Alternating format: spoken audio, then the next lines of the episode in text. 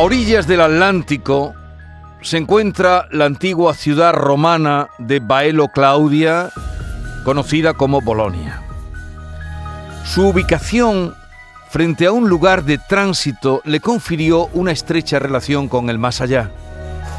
Quizá por esta razón, en su necrópolis han aparecido cientos de objetos que tenían un fin muy concreto. Evitar que los muertos pudieran levantarse de su tumba. Entre ellos se encuentran un tipo de escultura muy particular del que no existe ejemplo igual en el mundo.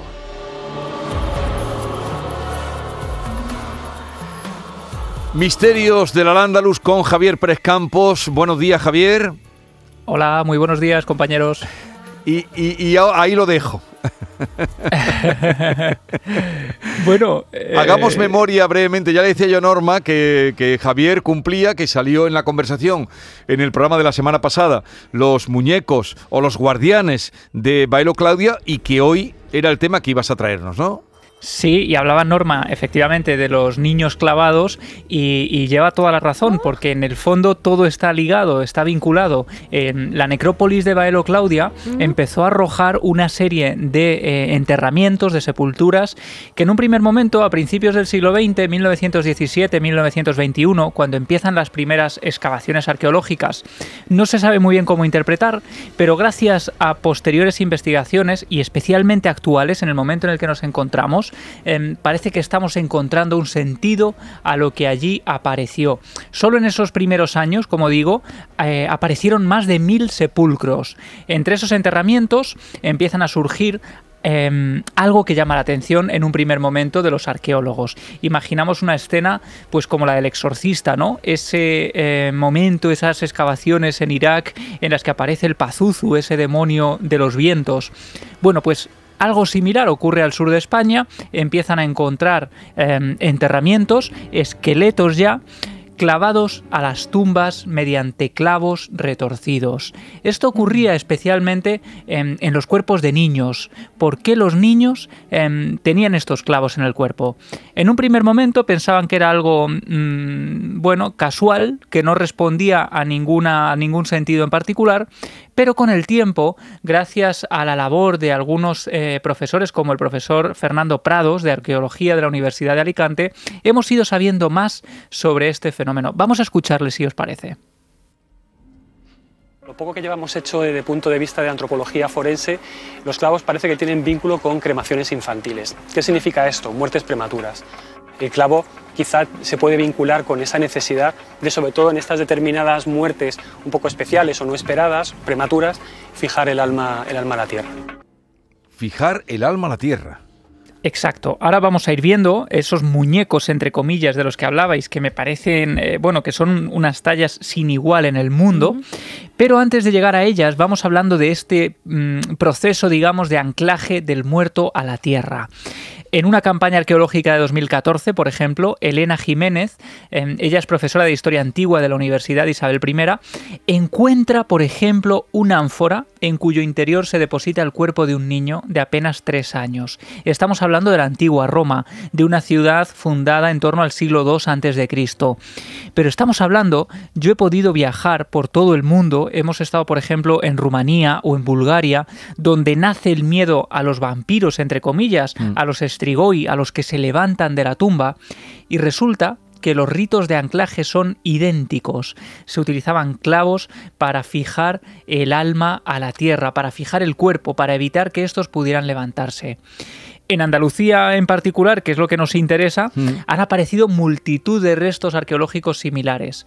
Em, tenemos una eminencia allí en, Córdoba, de Siderio Vaquerizo, de, la, eh, claro, de la Universidad de Córdoba. Bueno, él es Em, yo creo que una de las grandes eminencias, te diría a nivel europeo, en las sepulturas anómalas. Él ha hecho estudios interesantísimos sobre, bueno, las bautizaron así porque no sabían muy bien cómo explicar el, sentido de todo aquello. Por ejemplo, que en el conjunto arqueológico de Itálica, en Sevilla, aparecieran cráneos perforados por clavos. Esto que os estoy contando eh, se puede ver en fotografías que documentaron los arqueólogos en su momento y que En un primer momento parecían hechos aislados, pero después nos dimos cuenta de que por toda España y por toda la vieja Europa había multitud de cadáveres que habían sido sometidos a una especie de rito que consistía en anclar con esos clavos em, pues los cráneos a la tierra. Pero fijaos, os adelantaba que uno de los elementos más curiosos y que aparecieron en multitud de sepulturas en Baelo Claudia fueron los bautizados como muñecos. Hmm. Este nombre, el nombre de muñecos, em, se utiliza porque al principio, cuando los empiezan a encontrar en esas excavaciones, pensaban que se trataban de juguetes de niños que habían sido enterrados con ellos porque habían pertenecido, bueno, pues como elementos de ajuar, que habían pertenecido a su vida y los enterraban con ellos. Pero después se dieron cuenta de que aparecían de una manera muy particular. Por ejemplo, no se enterraban para ser vistos, se enterraban junto al muerto como si estuviera velando eh, por esos eh, seres que se enterraban allí para, con algún tipo de fin. Em, las fotos que aparecen, principios, como digo, del siglo XX, mm. se colocaban los muñecos, entre comillas. Yo os envié algunas fotos junto a niños para ver el tamaño de estas tallas. Bueno, lo impresionante de estas figuras, están eh, talladas en una calcarenita, mm. es que tienen unos ojos, una boca, todo muy em, esquemático, pero si los iluminas, nosotros hicimos la prueba, entramos al fondo del museo donde los tienen eh, expuestos, si los iluminas con una luz muy particular, con la linterna y vas moviendo, te vas dando cuenta de otros detalles, como por ejemplo que tienen un reguero como de lágrimas debajo de los ojos. Son rostros, nos decían los expertos, para la muerte. Mm. ¿Cuál era su finalidad? Bueno, pues vamos a escuchar otra vez a Fernando Prados para que nos aclare un poco su función. Tenemos eh, algo que quizá es lo más característico de esta ciudad y de sus necrópolis, que son los famosos muñecos, unas tallas antropomorfas muy toscas, pero muy interesantes, sobre todo por lo que representan, son muy naif, pero por lo que representan y sobre todo por dónde están ubicadas. En realidad lo que tenemos son tallas en una calcarenita, en una roca local, con unos gestos, a veces con unas actitudes ante la muerte, caras de pánico, gestos de llanto, y que, sobre todo por su posición, vinculamos como elementos de protección del sepulcro. Estoy viendo las imágenes ahora de los muñecos. Es que para hacer juguetes esos niños, claro, claro no son lo más adecuado, dan miedo. Sí, es exactamente, ese es yo creo lo que transmiten, ¿no? Transmiten miedo. Yo las he colgado en mi cuenta de Twitter si alguien las quiere ver, en arroba Javi Pérez Campos. He, citado también la cuenta del programa para que lo retuiten. La gente puede verlas, porque son muy desconocidas y sorprende que sean tan desconocidas, porque nos cuenta Fernando Prados que no hay ejemplo similar en mm. todo el mundo. Estas tallas son únicas y específicas de la ciudad de Baelo Claudia. ¿Y por qué? Él nos decía que hay una posibilidad y es em, digamos, el pensamiento mágico que se establece en ese lugar, que está, como decía eh, Jesús Vigorra al principio de la sección, situada frente al Atlántico, un lugar considerado de tránsito, el agua siempre se ha vinculado con el más allá, y esta población quizá tenía esa idea, bueno, pues como se pensaba entonces, había tres tipos de hombres, ¿no? Los vivos, los muertos y los que van por el mar. Y los que van por el mar tienen una eh, vinculación con lo liminal y con el más allá. Quizá todo esto ayudó a que en este lugar concreto y solo en este lugar, en esta pequeña población, se utilizaran este tipo de tallas cuando alguien fallecía, pero no para todos, eran solo para personas muy particulares. Y eso es también lo que llama la atención de los historiadores. ¿Qué es lo que marcaba la diferencia entre alguien que era enterrado con una de estas tallas y otros que no? ¿Por qué velaban especialmente a los niños? Que como decíamos la semana pasada, los niños son los, eh, los tipos de difuntos más temidos mm. en la antigüedad. Se les temía especialmente porque era antinatural la muerte de un niño y se creía, especialmente en la antigua Roma, que eran los seres más vengativos. pues por ejemplo, en Mérida hemos encontrado también enterramientos de niños con piedras sobre la cabeza o sobre el pecho, enterrados boca abajo siempre se tenía especial cuidado en los enterramientos de niños. Por eso vamos a escuchar a Elena Jiménez, profesora de Historia Antigua de la Universidad Isabel I, que nos va a hablar sobre la pericia con que estaban hechas. Es decir, si vemos las tallas, parecen algo muy tosco, algo mm. poco elaborado, aunque tiene los eh, puntos justos para transmitir ese temor, pero ya había pericia suficiente para hacer esculturas muy elaboradas. ¿Por qué? Bueno, pues nos lo cuenta Elena Jiménez. Se presentan los rasgos de forma muy, muy vasta, muy sintética, diríamos. Los ojos, la nariz, simplemente se insinúa o se intuye que es un ser, pero no se le quiere, no se le da mayor detalle. Y lo que es importante en este caso es que eso no quiere decir que no haya una pericia técnica para hacer un rostro realista, que la había sobradamente en esa época, sino que voluntariamente se quiere solo insinuar el carácter humanoide y de ahí pues eh, todas las implicaciones que puede tener para el más allá de este tipo de, tallas. Es curioso, claro, ahora se entiende todo el, por qué la fijación, eh, ese aspecto vengativo que tú comentabas, eh, Javi, de, que eran los más temidos, ¿no? Cuando morían los, los niños bueno, muy, niños. Sí, bueno, de hecho en la antigua Grecia a este tipo de muertos, a los niños que morían, se les llamaba auroi. Fíjate qué término. Auroi, que es los muertos fuera de hora porque no tenían que fallecer. Mm. Ellos desconocían lo que era la muerte e incluso en la antigua Roma se creía que había unos nigromantes que eran capaces de devolver la vida a los muertos. Em, en, algunas sepulturas se encontraban unos conductos que comunicaban el exterior con el interior de la muerte, de, la tumba, de la sepultura, que eran los llamados conductos de libación, a través de los cuales se vertía vino en fechas señaladas para dar de comer o dar de beber a los difuntos. Y había gente capaz de despertarlos para utilizarlos a su antojo. Los niños en particular eran los más temidos, los que mm, eran capaces de generar, eh, digamos, un, un, mayor caos en ese entorno. Con lo cual se utilizaban también unas tablillas de protección que se enterraban con los niños y posiblemente estos guardianes de Baelo Claudia, estos muñecos, eran también unos guardianes de sepultura. Eran los encargados de velar para que el pequeño o para que la persona que estaba allí enterrada, pues no se levantara de la tumba y acompañaran también al difunto en ese tránsito hacia el más allá. Y Javier, ¿es verdad que en algunos incluso le ponían a algunos muertos piedras? Exacto.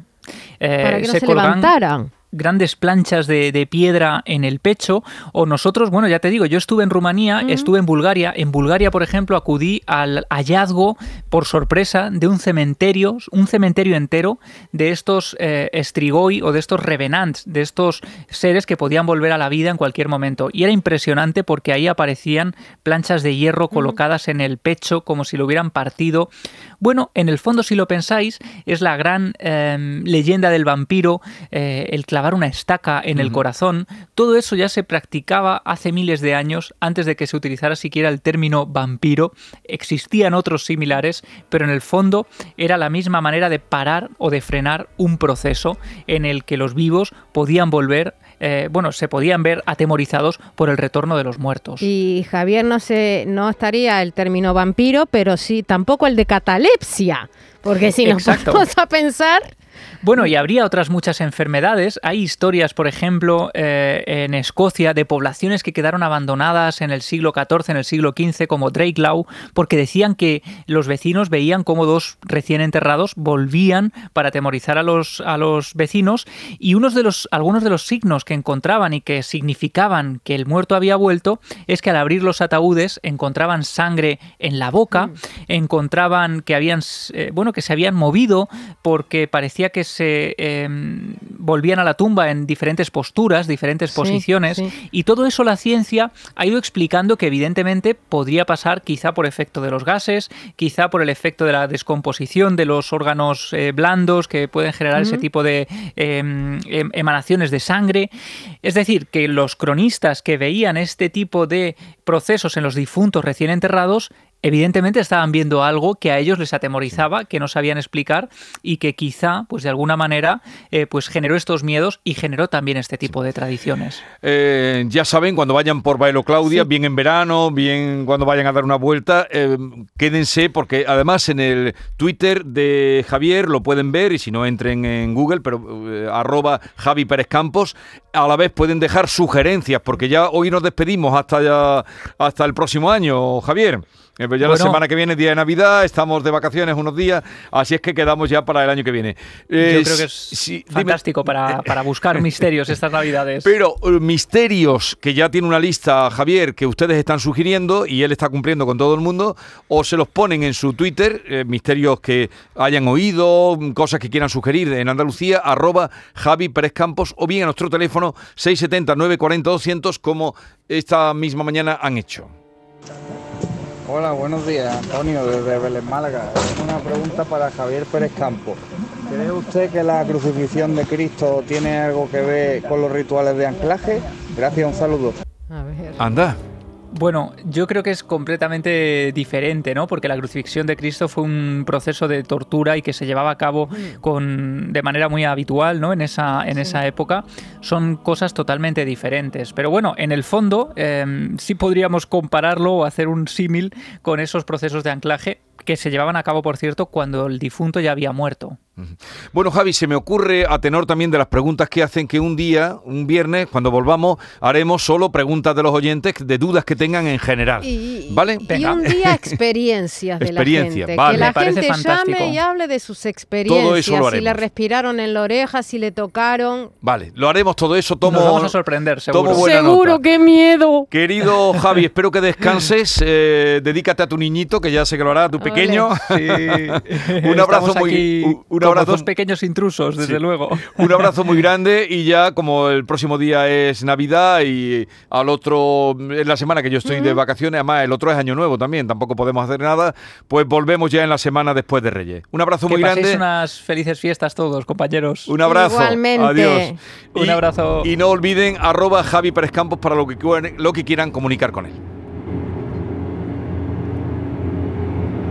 Esta es La Mañana de Andalucía con Jesús Vigorra.